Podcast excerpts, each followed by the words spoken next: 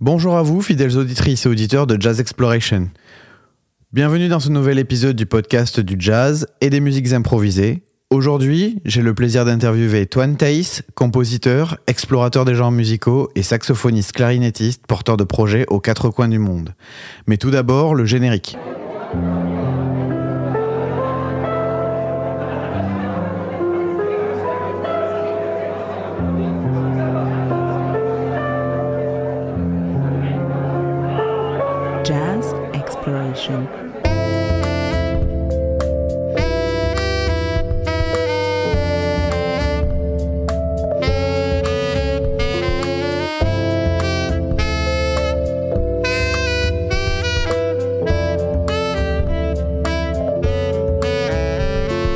Bonjour Toine, Bonjour Thomas. merci de m'accueillir pour euh, cette interview.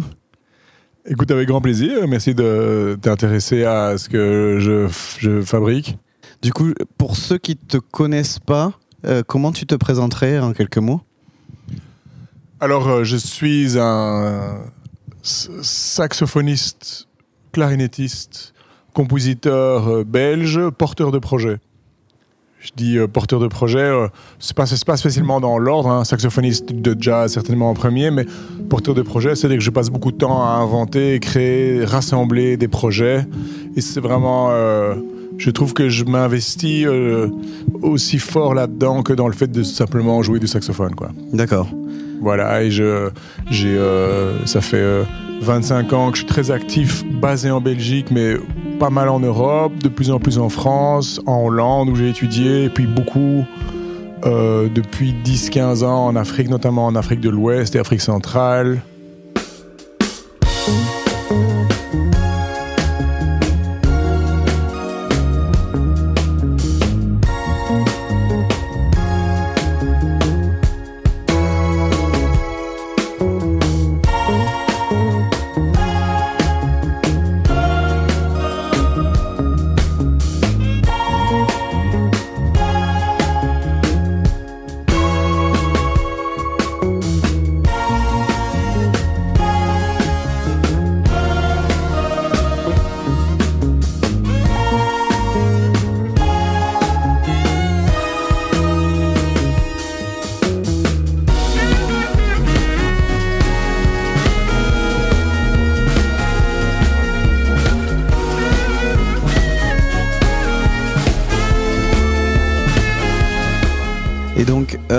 Cet attrait pour le projet, il te vient parce que j'ai cru comprendre en préparant l'interview que tu avais fait des, euh, des études de géographie. Est-ce que l'un vient de l'autre? Enfin, Est-ce qu'il y a un lien avec ça ou pas du tout? Non, pas, dans ce sens-là. euh, c'est que récemment que je me suis rendu compte que avoir étudié, euh, être diplômé, de géogra- être géographe officiellement, c'est une chance parce que dans mes plus jeunes années, je pensais que c'était une perte de temps par rapport à la musique. C'était que j'avais étudié à la fac, à l'université avant de rentrer au conservatoire et faire la musique à fond. Je pensais que c'était une perte de temps. Maintenant, je vois ça un peu différemment. Porteur de projet, ça veut dire, euh, oui, non, assez vite, j'ai j'ai euh, senti euh, enfin j'avais l'envie de, de- de- j'avais une idée assez précise de la musique que je voulais faire et identifier des, des artistes ou des musiciens euh, avec qui j'ai envie de monter le projet. Je me suis un peu spécialisé là-dedans. Il est venu aussi à un moment où il fallait il y avait un, choix économique qui était de est-ce que je commence à donner cours des cours au début de ma mon trajet ma carrière.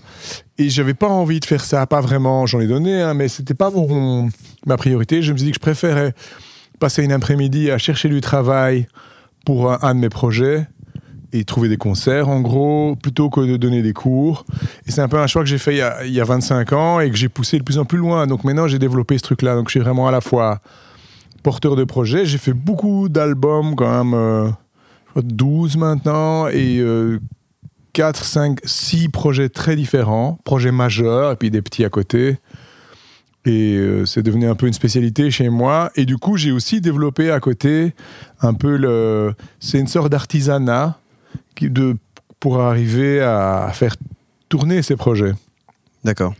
Euh, soit euh, soi-même aller démarcher, euh, euh, ou alors travailler, comment contacter des professionnels et tout.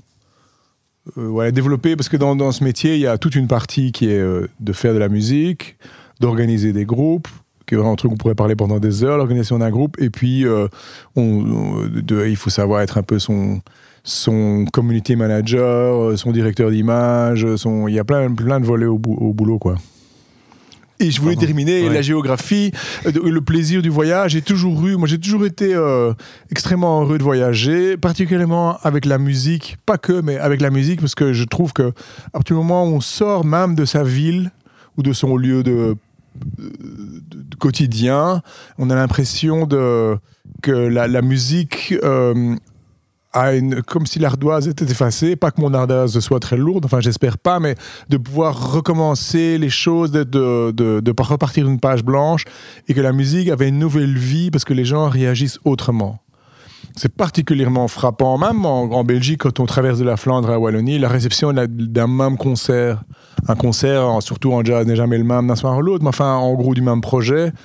La réception est complètement différente. Et alors, quand on va en Afrique, là, c'est carrément. euh, là, on hallucine complètement, quoi. Ouais, la culture a une influence énorme sur euh, la main, Oui, c'est perçu. La façon dont la les gens vivent la musique, bien sûr, oui. Mais les- tout est bien. C'est pas qu'il y a un- que c'est absolument un must de jouer de la musique en Afrique plutôt qu'ici, pas forcément. hein, mais le vo- pour ça, le voyage euh, et, et tout ce qui se passe entre les concerts euh, nourrit beaucoup.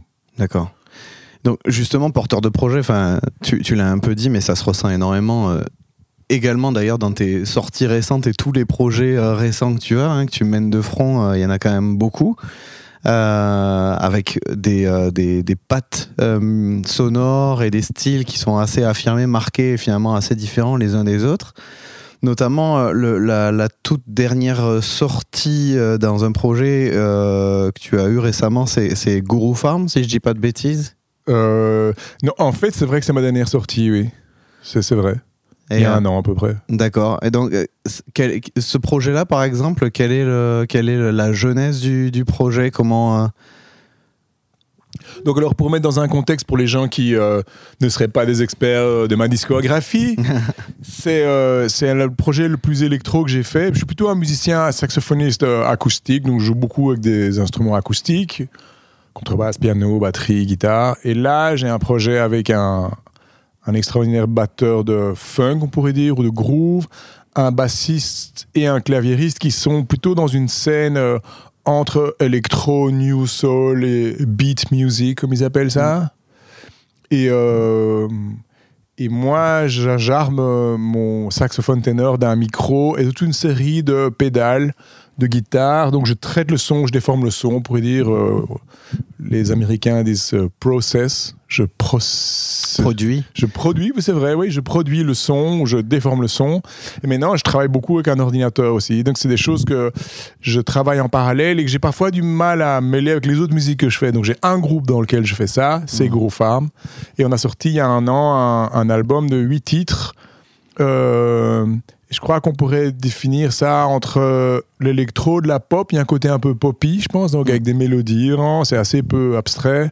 Et donc ce groupe, ça fait une dizaine d'années qu'on travaille et c'est un groupe qui était dans les bars de Bruxelles et euh, de Belgique, par opposition aux autres groupes où j'essaie de gravir un peu les, les échelons des grandes salles et des festivals. Celui-ci était un peu un espèce de laboratoire et c'est un projet qui me tient très à cœur.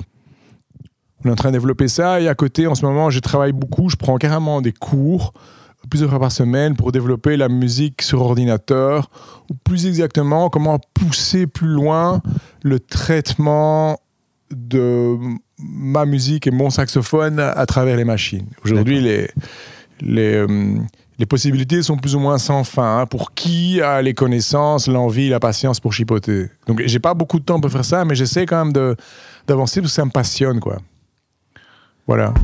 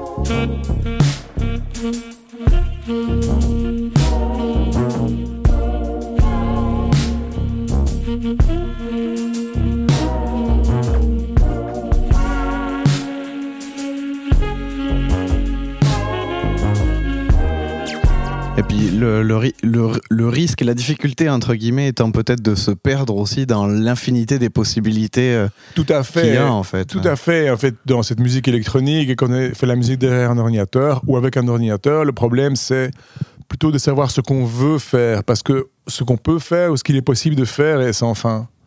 Parfois, je, parfois, je sais pas, j'essaye. Mais euh, moi, je croyais que tu allais dire le danger de se perdre entre différents projets. Parce qu'on parle de Guru Farm, qui est peut-être euh, pas une anecdote, mais un projet presque à part de ce que je fais d'habitude. Ouais.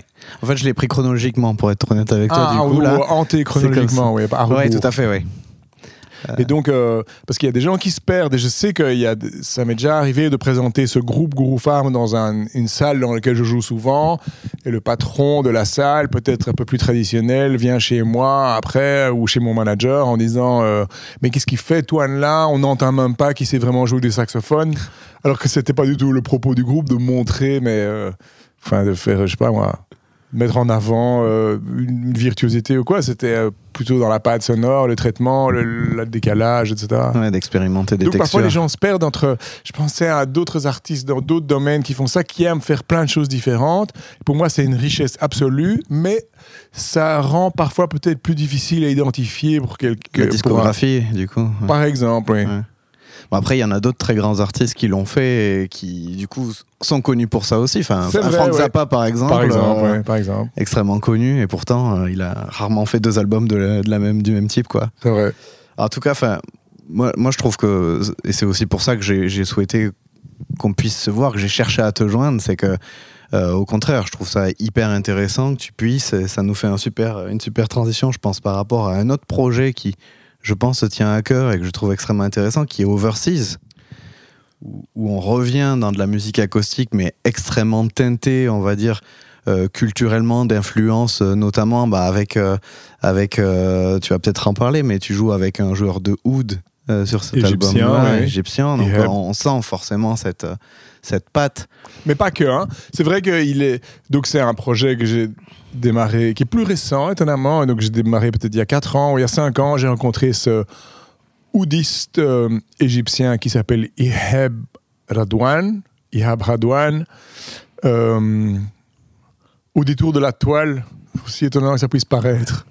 Euh, je l'ai fait venir en Belgique, on a joué une fois, deux fois, dans des petites circonstances, puis ça a grandi, on a réfléchi ensemble à monter un projet. Donc on est, on est à deux les initiateurs du projet, euh, et il a amené de la musique, moi j'ai amené de la musique, on a beaucoup répété à deux, et finalement on, est- on s'est retrouvé en coin-tête, qui était la plus petite formule qu'on avait envisagée, parce qu'on était parti sur un groupe à 8, avec une, une batterie de percussion, etc. Mais euh, voilà, les réalités concrètes du marché font qu'on a baissé nos, nos ambitions. Quoi. Mm.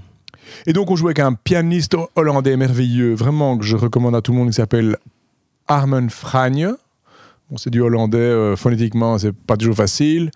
Qui joue beaucoup sur ICM et qui joue beaucoup avec. euh, euh, sa dernière sortie, c'est. Il fait la musique du dernier documentaire de Werner Herzog D'accord. sur les, le- voilà, sur les volcanologues, le, le couple Kraft. Voilà, Et- Ouais. pianiste incroyable, une violoncelliste luxembourgeoise admirable et très agréable à avoir avec nous qui s'appelle Annemie Osborne et un percussionniste brésilien. Je me prends le temps de nommer tout ça pour dire que ça n'est pas, ça n'est pas que du jazz euh, teinté de musique orientale. Il y a beaucoup plus d'influence qui fait qu'on est dans une espèce de visage glo- village global dans lequel la musique orientale est importante, oui, mais elle n'est pas euh, prédominante, je trouve pas. Mm. Et c'est marrant de les deux dernières sorties, puisque Guru Farm est complètement électrique. Je veux dire, le saxophone est complètement électrifié. La batterie, même, hein, bon, non, un tout petit peu traité, mais en gros, c'est un groupe carrément électrique. Mm. Et euh, Overseas est probablement le projet le plus acoustique que j'ai fait dans ma vie. Dans le sens où euh, je me suis entouré d'un oud, donc qui est une espèce de lutte orientale, hein, finalement qui était un instrument d'une finesse absolue, mais qui vraiment a peu de volume, qui est très doux. Ces instruments qui, qui ont le volume, au mieux le volume de la voix humaine parlée. Tu vois, dès qu'on chante, on est déjà au-dessus, quoi. Le violoncelle est étonnamment beaucoup plus fort déjà que le oud, mais quand même reste très faible. Le piano dans les mains de Harmon peut avoir du volume, c'est d'ailleurs le plus volumineux. Percussionniste joue beaucoup des percussions digitales, c'est-à-dire avec les phalanges, donc c'est très fin, mais c'est pas particulièrement volumineux. Et donc on se trouve dans un format presque de musique de chambre, quoi. Hmm. Et donc moi j'ai dû travailler beaucoup mon saxophone soprano pour euh, diminuer mon volume, arriver dans une euh, dans un espace qui moi m'enchante. Je trouve que euh, quelque chose que j'ai compris ces dernières années, c'est en fait notamment en studio, en fait il y a beaucoup d'instruments qui sonnent mieux quand on joue pas trop fort. Par exemple, le saxophone est un bon exemple. On peut jouer très fort comme John Coltrane, euh, qui manifestement, bah, évidemment est un, un monument de la musique et du saxophone, et ça n'est terrible, mais quand on joue moins fort, il y a d'autres euh, nuances du son qui peuvent apparaître. Hmm. C'est extrêmement marquant avec un soprano d'ailleurs. Oui, et soprano pas fort, c'est fou. Et, le, et le, la batterie, c'est la même chose. Euh, voilà. En jazz, en- la batterie, on, on a pu la voir quand même dans des registres euh, assez subtils comme ça, avec Bien des balais oui, ou des voilà, choses comme voilà, ça. oui, qu'il n'y a ouais. pas dans d'autres musiques. Ouais. Et, et, euh, dans d'autres oui, dans d'autres musiques, beaucoup moins. Truc, en jazz, il y a tout le truc des cymbales. hein. donc, euh, les musiciens de jazz sont pratiquement les seuls, j'espère pas dire de d'ignominie, mais sont en tout cas les seuls à voyager avec leurs cymbales. Dans les, pas mal d'autres groupes, les batteurs euh, jouent avec les cymbales qu'il y a sur place. Il y a un set un peu standard parce que les batteurs aiment bien des, de jazz aiment bien les cymbales qui sont plus fines et qui résonnent longtemps et qui ont un spectre de de- de- d'harmonique qui les plaisent à différents volumes. Quoi. Tout est un délire par rapport à ça, Il les laisse pas du coup au rocker pour éviter de se les faire cartonner. par exemple. Mais je dis, euh, enfin voilà, je dis ça parce que ces choses, ce truc de nuance me passionne et j'adore la musique, j'adore le rock, j'écoute plein de pop, etc. C'est pas ça, hein. mais je Ouais. dis juste, euh, il y a quand même des différences majeures de style là, quoi.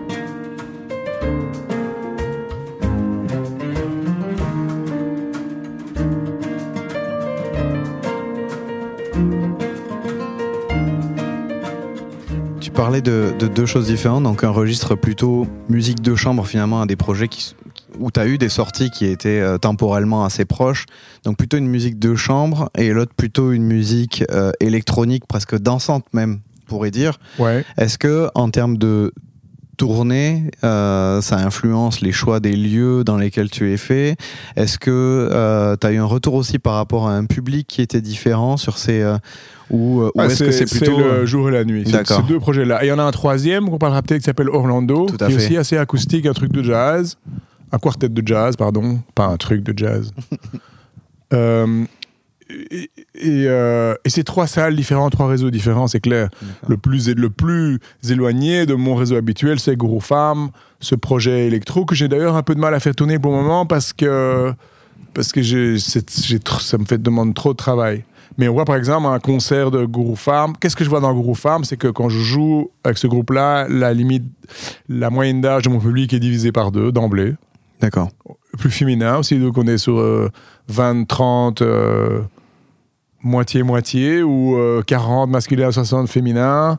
Et quand on fait un concert de Orlando, on est euh, sur une moyenne de 15 ans de plus, euh, la proportion inverse euh, en genre, par exemple. Hmm. Un autre truc qu'on voit qui est très amusant, c'est le morceau, les morceaux que j'ai mis online euh, avec le management sur les plateformes euh, digitales, genre Spotify. Les trucs électro tournent, tournent, tournent encore, sont dans plein de playlists et tournent dans tous les sens parce que ça correspond à un, à un style et à un usage qu'on fait de la musique aujourd'hui et la musique acoustique beaucoup moins. Hmm.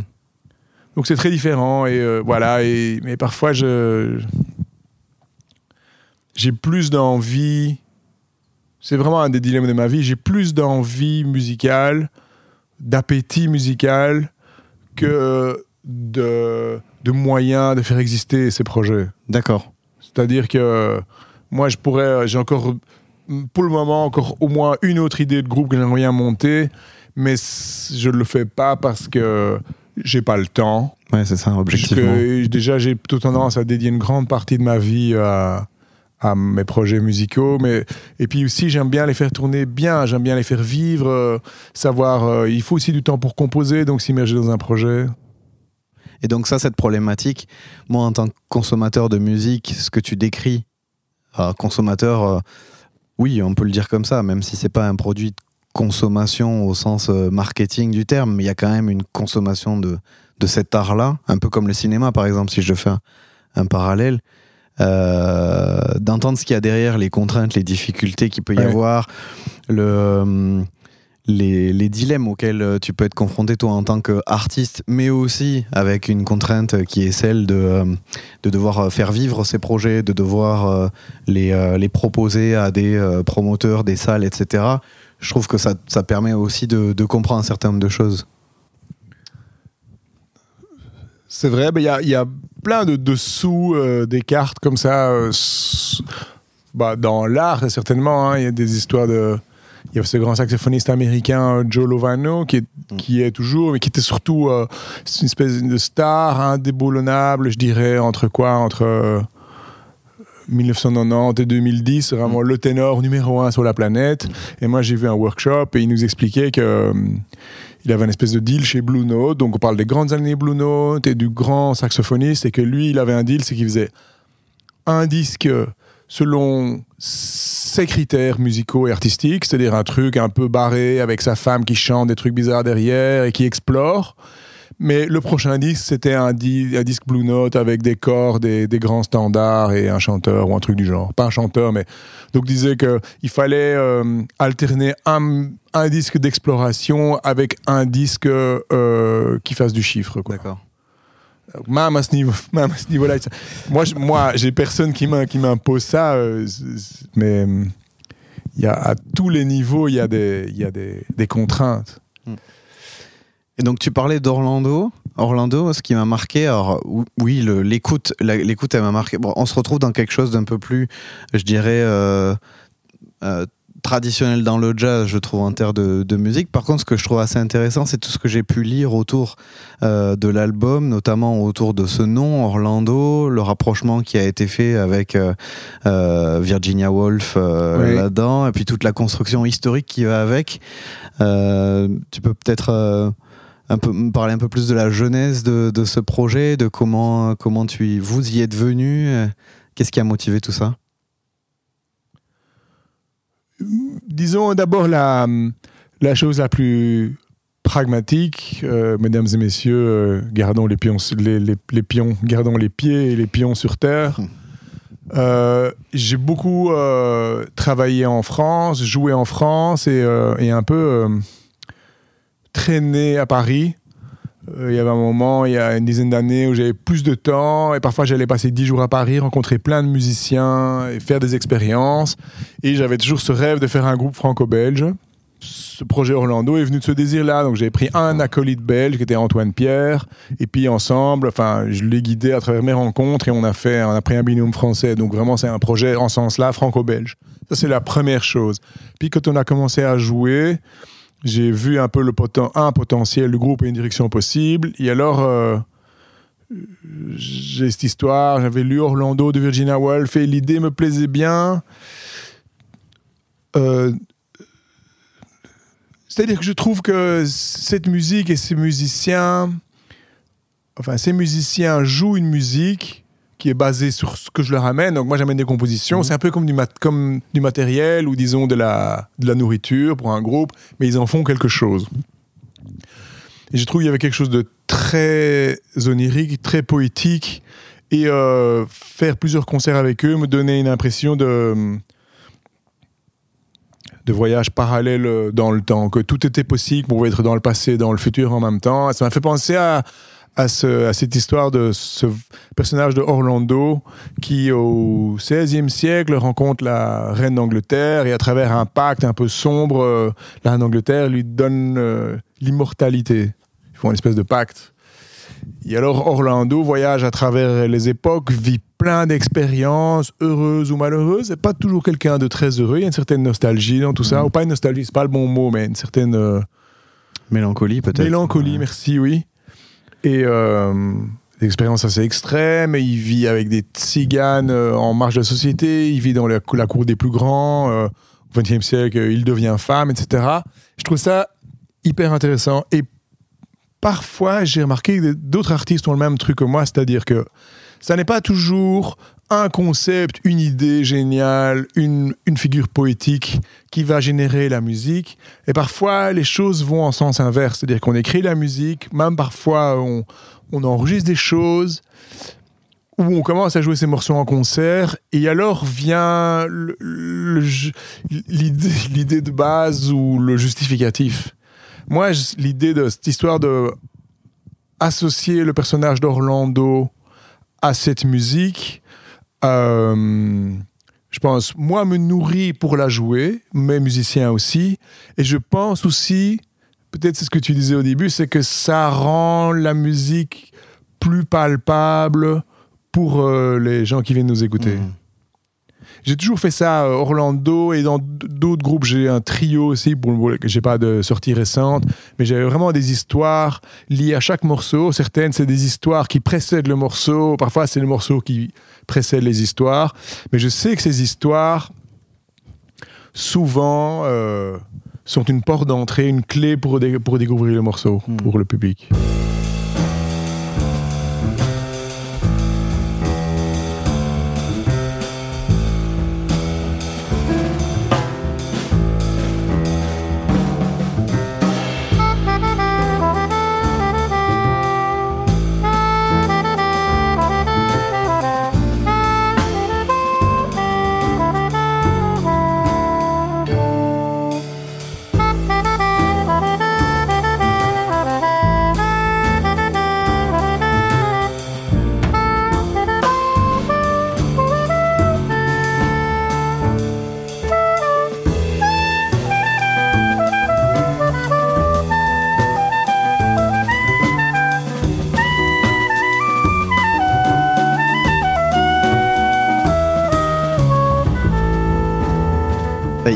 Beaucoup dans l'interprétation cette notion de- qui revient de euh, quand j'ai joué ça, j'ai pensé à ça ou j'avais ça en tête et finalement en l'appelant Orlando, bah, vous donnez un petit peu les codes de compréhension et de lecture euh, au, à celui qui écoute. Bon, alors, débat. Euh, J'ai eu la semaine passée une conversation avec un, un ami musicien qui, qui trouvait qu'il fallait pas donner de clé pour la musique. Il dit qu'il faut pas qu'on, qu'une certaine manière, on impose un, des images ou, euh, ou, ou des pistes trop claires à, à un auditeur ou une auditrice en, en racontant une histoire avant de jouer un morceau. Hmm. Bon, et ça, ça, ça, ça dépend, je peux comprendre. Moi, il se fait que quand je suis sur scène et que j'ai un micro et j'aime bien parler à mon public, ça se fait assez naturellement, sans calcul, ça c'est certain.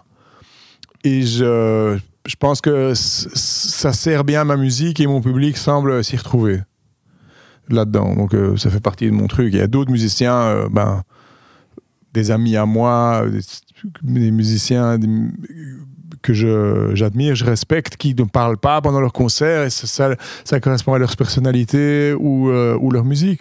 Ou bien quand ils prennent les micros, on se dit qu'ils auraient mieux fait de pas le faire. Voilà, c'est- différent. Moi j'aime bien, j'aime bien parler à, à mon public.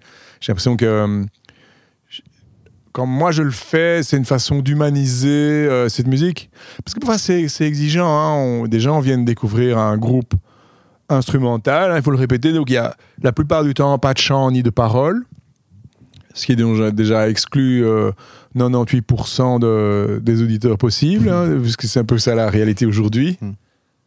Euh, et puis, ils viennent découvrir des mélodies et des, des variations sur des mélodies, on pourrait appeler ça comme ça, dans, dans le jazz, sur des mélodies qu'ils n'ont jamais entendues auparavant. Donc ça fait beaucoup de... Il faut vraiment faire preuve... Moi, je trouve que c'est pas un travail euh, impossible non plus, hein, loin, loin s'en faut, mais c'est quand même demande une certaine disponibilité, quoi. Mm. Et donc je trouve d'étendre euh, en racontant des anecdotes et en proposant des clés pour euh, appréhender ce qui va suivre, je trouve que c'est pas mal.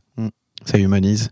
Et puis euh, il y a un côté aussi, je pense qu'il y a un côté euh, pour le public euh, qui euh, permet de se dire, bah finalement, c'est pas élitiste. aussi. Ça participe à, la désacralisation d'avoir quelqu'un qui finalement communique, quoi. Enfin, je trouve. C'est ça me fait penser. C'est des grands débats. Tout à l'heure, on parlait de. Il y, a- tout le truc de vouloir à. Moi, j'ai toujours. Enfin, j'ai souvent voulu ça, disons, élargir mon public pour, disons. Euh, Enfin, je crois que c'est la, la, raison avouée, en tout cas, c'est que ma musique atteigne plus d'oreilles, quoi. Parce que euh, l'idée de jouer que pour euh, trois copains dans- une cave, ça me. Ça me. Je sais pas très bien, ça, m'enthousiasme pas complètement. J'ai envie que ma musique soit diffusée, mais il y a. Et, et alors autour de moi, il y a. Il y a les deux extrêmes. Il y a des gens qui sont comme ça. Je connais un groupe de. Il y a beaucoup de musiciens qui font de la, recherche et de l'avant-garde à Bruxelles et ils jouent pour eux entre eux et ils font des trucs vraiment terribles, quoi. Très très beaux, très inspirants euh, ou très euh, bizarres, recherchés. Et souvent, je pense à eux et je dis, je suis heureux qu'ils soient là. Je trouve c'est bien que ces gens-là, cette musique-là existe. Mais en même temps, moi, c'est pas tout à fait mon truc. Et puis, il y a des gens, je trouve, qui vendent. Il y en a beaucoup aussi qui le font consciemment ou inconsciemment. Ils vendent un peu euh, leur âme au diable pour moi, pour toucher plus de gens. Il y a moyen assez, assez vite. Hein. Enfin, j'ai pas les secrets du succès, mais il y a moyen de faire des choix pour élargir son truc. Et moi, j'ai toujours l'impression que je passe ma vie de passer de l'un à l'autre. C'est-à-dire que oui, j'aime bien jouer devant une salle de 600 places qui termine euh, en, en standing ovation. Franchement, dire le contraire serait mentir. Et en même temps, j'adore l'idée de faire euh, une musique ou de découvrir une musique qui s'adresse à peu de gens. Je trouve ça super aussi, de faire, de, de, de faire la musique qui est appréciée pour ce qu'elle est et pas pour tout ce qu'il y a autour. Je trouve ça terrible, je trouve ça magnifique. Donc je vais vraiment l'un à l'autre. A des moments où je m'énerve aussi parce que par exemple un projet ne, tourne pas comme je trouve qu'il devrait tourner. Et alors là, j'ai envie de jouer une musique indigeste et impossible dans un bar sans lumière euh, dimanche à 9h du matin où il y a vraiment personne. Enfin, je, je- suis tiraillé entre les deux, entre les deux, les deux extrêmes. Mais je dois dire que j'aime quand même bien quand ma musique est bien reçue. Je trouve ça toujours chouette. Bah, Il y a, ça arrive. Enfin, du coup, c'est c'est un- c'est une discussion qui revient souvent. Parce j'ai grosse digression, mais j'ai regardé un reportage sur Serge Gainsbourg il y a pas très longtemps et euh, qui avait été visiblement extrêmement blessé que euh, Melody Nelson et l'homme à la tête de chou, euh, qui étaient des albums concept, qui considéraient comme le summum de son art, soient finalement assez mal reçus à l'époque, puisqu'aujourd'hui c'est devenu euh, des trucs quasiment euh, mythiques. Euh, et donc du coup, il a dit, bah, je leur ai servi après euh, euh, Six Sex and Son et tout ce qui a suivi derrière. Euh, comme ça, ils, ils veulent de la merde, ils en ont eu dans son verbage habituel de l'époque. Donc c'est finalement quelque chose qui se rejoint hein, chez beaucoup de- gens. C'est ça que j'essaie de dire. je me suis auto-censuré. Il y a un truc de- d'auto-sabotage euh, qu'on peut faire parfois, ou que lui, auto-sabotage verbal, je veux dire, qui va faire un truc, à mon avis, l'homme, les, les euh, Six Sex and Son et les grands tubes qu'il a fait après, je pense qu'il a dû, euh, en le faisant, être très ins- inspiré et faire ça, disons, de manière intègre. Mm. Mais après, une espèce de, de colère. Moi, j'ai déjà eu cette sensation de faire quelque chose qui marche bien et après de dire à un journaliste Oui, pourquoi, pourquoi est-ce que vous n'avez pas eu autant d'attention pour l'album précédent qui était quand même très bien aussi? Voilà, c'est comme ça, il y a beaucoup de choses. Ou, bien. euh, Enfin voilà, c'est- l'histoire de la vie. J'espère un jour arriver vraiment à, être beaucoup plus apaisé par rapport à ça. En même Mais temps, je travaille, hein, j'avance, j'avance, j'avance. ça veut dire que tu mets du cœur aussi, qu'il y a une partie de toi finalement dans ces projets. Donc euh, euh, ça peut aussi être une qualité d'une certaine manière. Oui, mais on peut mettre du cœur et à la fois euh, Accepter. et, être euh, savoir faire la part des choses. On peut très bien. euh, ça, je fais des progrès, par exemple, de faire des, des concerts. Parfois, on a l'impression que c'est rare, mais où il n'y a pas beaucoup de gens. Les gens éventuellement ne montrent pas beaucoup d'intérêt pour ce qu'on fait, mais sentir de manière euh, bien assez forte et concrète que ce qu'on a fait sur scène euh, fonctionnait ou avait euh, totalement sa raison d'être. Que voilà, si ce soir-là, ça n'est pas passé avec le public, bah, c'est pas forcément notre faute ou c'est comme ça. Mm. On, peut relativiser quand même. On apprend à, à l'époque, maintenant à, à relativiser plus quand même.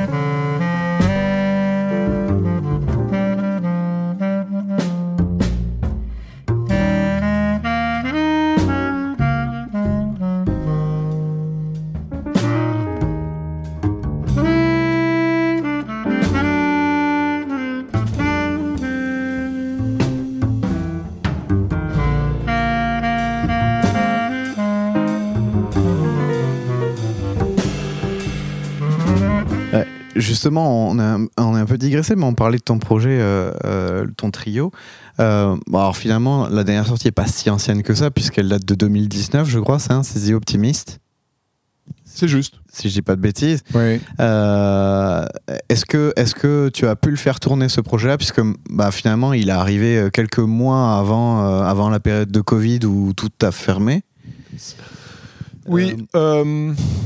D'abord, euh, il faut dire que 2019, dans l'échelle du, euh, du, du business de la musique aujourd'hui, c'est il y a très très longtemps. hein. C'est le siècle passé. Quoi. Ça veut dire que ça va très vite.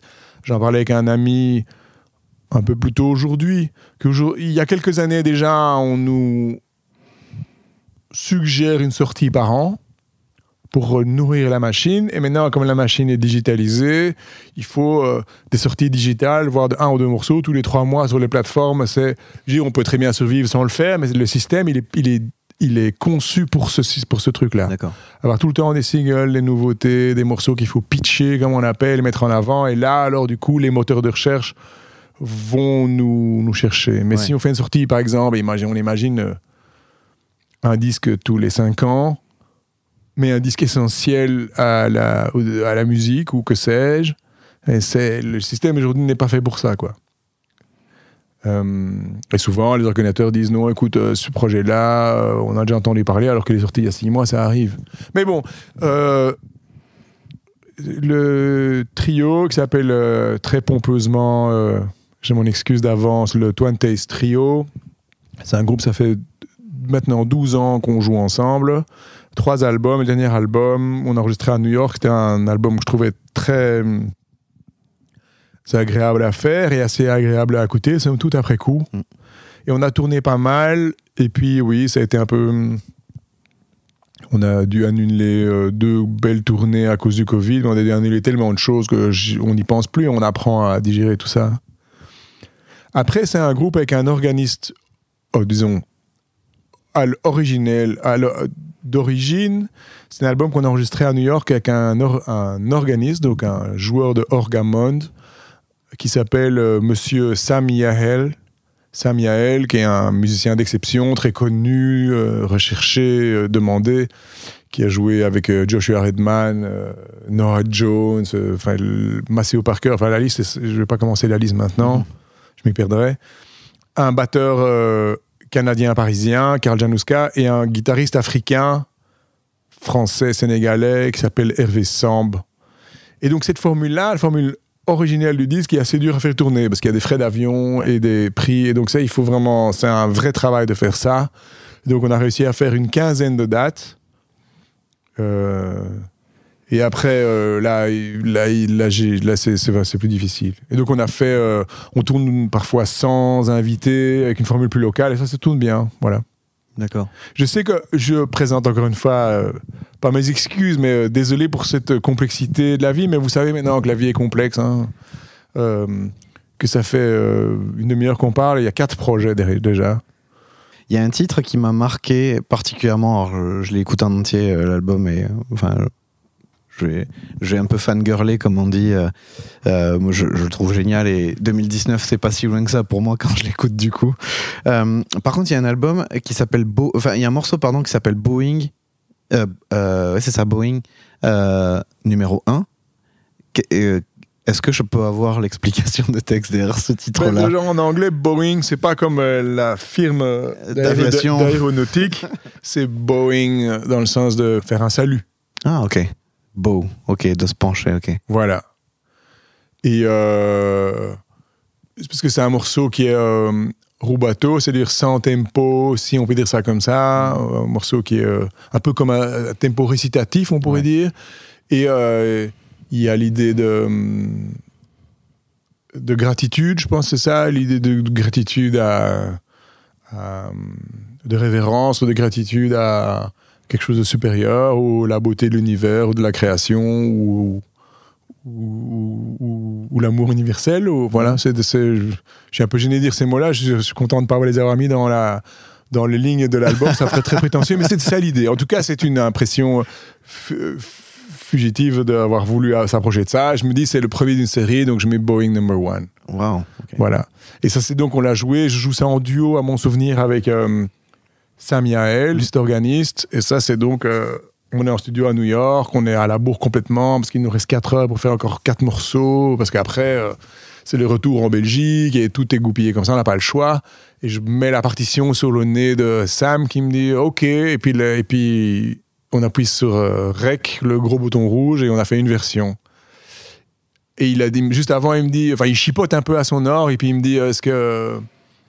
Do you mind if I play an intro? Je te- fais une petite introduction, ok. Et il a fait une espèce de introduction entre. euh, avec quelque chose de gospel, donc un peu Ce que churchy j'allais dire, ça, c'est quasiment religieux, ouais. Mais euh, au sens euh, américain du Oui, terme. oui, au quoi. sens américain, voilà, go- gospel-like. Et puis, euh, vraiment, j'ai senti, j'ai commencé à la mélodie, et c'était Et puis, c'est un morceau qui est simple, ça fait du bien euh, de jouer quelque chose de. Une simple mélodie, une petite variation, et hop, on sort. Super. Voilà.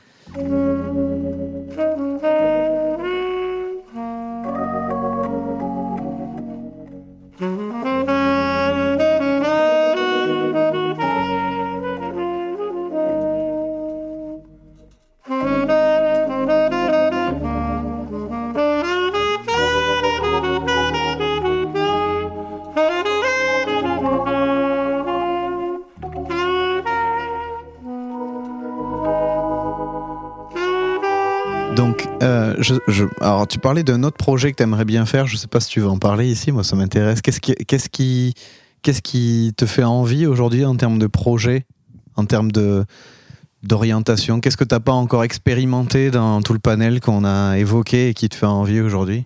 Euh, oh, pff, il y a plein de choses qui me font envie. euh, souvent, c'est des, des- des- des personnages hein, qui me, qui D'accord. me- qui me- à qui j'ai envie de collaborer. D'abord, je travaille sur un projet solo euh, en retour au point départ à l'électronique. Je travaille sur, euh, je développe un truc solo à l'électronique basé avec des loops, mais aussi des choses préenregistrées. Pour le moment, je fais ça en performance avec des funambules. J'ai un projet avec des funambules. Donc elles sont marchent sur un fil, traversent des endroits un peu insensés, et moi je, je fais espèce de, je les suis pendant une demi-heure. Ça c'est un truc, je pense, les prochaines sorties digitales, en tout cas, il sera des choses comme ça, pour brouiller encore plus les pistes, on pourrait dire. En plus, ça peut être visuel aussi, donc ça peut s'accompagner de superbes vidéos. ouais. C'est vrai. D'ailleurs, j'ai un, projet, enfin j'ai une idée. Rien n'est rien n'est calé dans l'agenda, mais c'est dans les en processus quoi. Alors, euh, et puis je travaille, je collabore avec un batteur africain qui vit au Congo. On est en train de travailler sur une tournée euh, à travers le Congo RDC, en, donc au Kinshasa en février. Et le projet, peut-être avec qui je travaille pour le moment, qui est un peu différent de tout ce que j'ai fait avant, c'est un trio contrebasse, batterie, saxophone. Et on joue dans des petits lieux, souvent pas très loin de Bruxelles et la Belgique, autour d'un répertoire de standards, donc de morceaux de, la tradition du jazz. C'est beaucoup moins vendeur en termes de. Il n'y a pas de pitch comme l'histoire d'Orlando ou de storytelling, etc. Mais étonnamment, ce projet-là, moi, me fait un bien fou et aux deux compagnes, comparses aussi. C'est peut-être pas mal aussi, euh, après essayer de jouer dans des salles de taille moyenne, parfois grandes, et se battre pour faire de la promo, des campagnes d'affichage, euh, travailler avec la presse, euh, voilà. Ça fait du bien de faire un truc où il y a... c'est une façon assez légère de faire la musique. Et, et c'est pas ça qui va défrayer la chronique sur CNN en 2023. Je crois qu'on peut l'affirmer. Par contre, c'est pas sûr que ce soit la proposition musicale la moins intéressante. quoi. Mhm.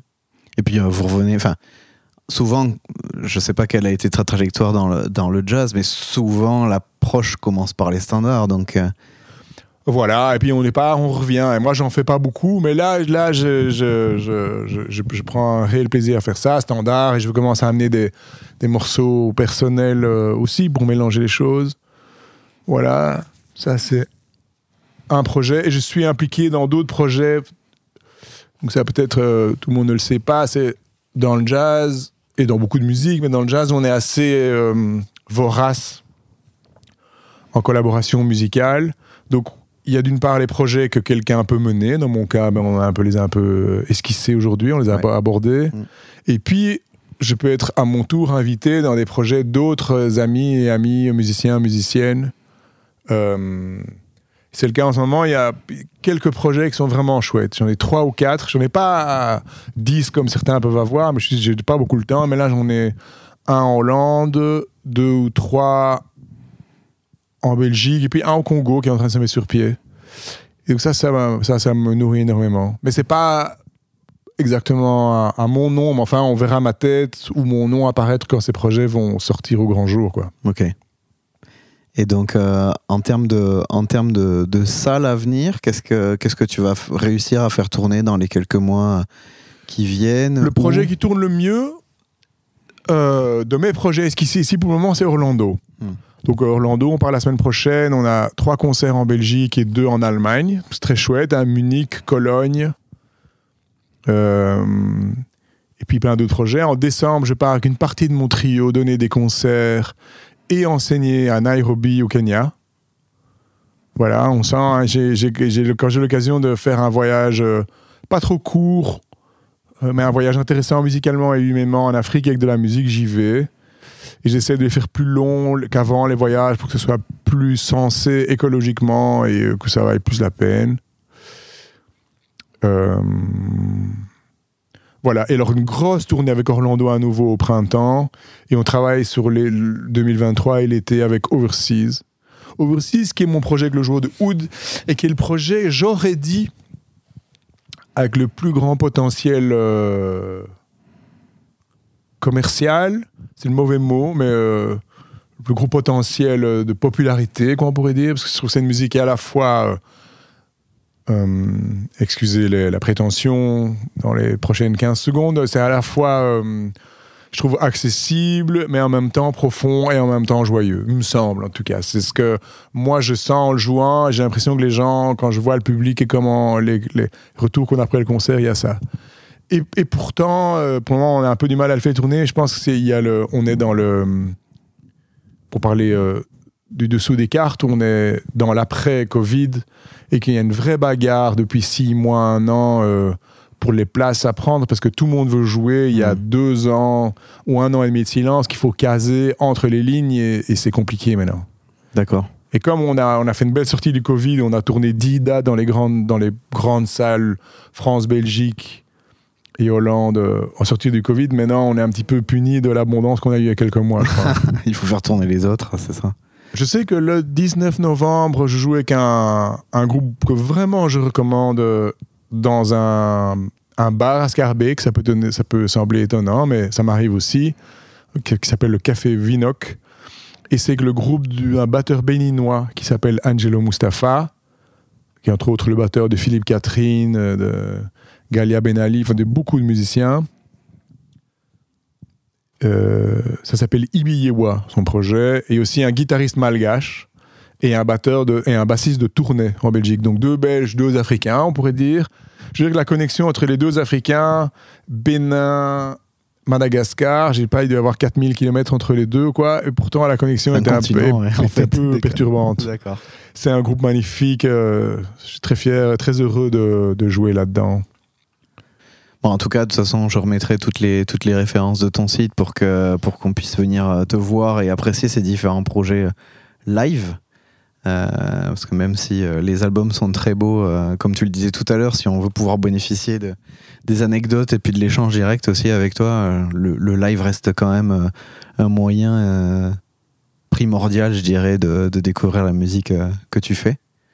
Je pense, oui. Ben, merci, merci pour ça, Thomas. Et puis euh, encore merci pour l'accueil. Avec, avec grand plaisir. Sais moi, je- parce qu'on n'est pas chez moi ici. C'est pour ça que l'accueil me dit, mais je- on n'est pas chez moi. Mais Je me suis déplacé pour te voir, c'est pour ça que je vais parler d'accueil. mais- mais encore merci beaucoup. Merci pour cet échange aussi riche qui nous a permis, on, parlait de, on a commencé avec la géographie, on a beaucoup parlé de l'envers des cartes et, et finalement, c'est, euh, je trouve, ce qui, euh, ce qui est aussi intéressant euh, en échangeant avec des artistes. Et puis, euh, bah, j'encourage tout le monde, bien évidemment, à venir te voir et puis à écouter tes albums sur, sur les différentes plateformes ou à venir les acheter euh, directement euh, auprès de toi ou dans, les, dans tous les bons disquaires? Avec euh, grand plaisir. Et oui, d'ailleurs, ceux qui viennent nous écouter peuvent toujours venir nous dire bonjour après le concert. C'est toujours chouette de, de rencontrer le public. Et à l'inverse, c'est assez désagréable de terminer un concert devant une salle remplie, le temps de déposer son instrument dans les loges et qu'on arrive au bar et qu'il reste plus personne. Ça, c'est, ça, euh, c'est un peu une spécialité flamande, je dis. Il y a souvent les Flamands, ils sont très, très agréables pendant le concert, mais ils rentrent très vite chez eux. Parce qu'il y a probablement une terreur du co- de l'alcotest en, en Flandre Ouais. plus grande qu'en Wallonie. C'est possible. Mais euh, non, donc ça fait toujours, toujours plaisir de- d'échanger un mot euh, avec le public, quoi, pour rendre, faire ça, accentuer l'aspect rencontre de la chose, quoi, dont on été privé pendant deux ans. Donc Mm. voilà. Super, merci. Merci Thomas. Bonne journée. Merci à vous d'avoir écouté Jazz Exploration. Pour connaître l'actualité du podcast, vous pouvez nous suivre sur Instagram et sur Facebook. Si vous aimez le podcast, n'hésitez pas à vous abonner, à le noter sur votre plateforme d'écoute préférée et à laisser des commentaires. A très bientôt, je vous laisse sur un extrait de The Optimist du Twan Taste Trio tiré de son album éponyme.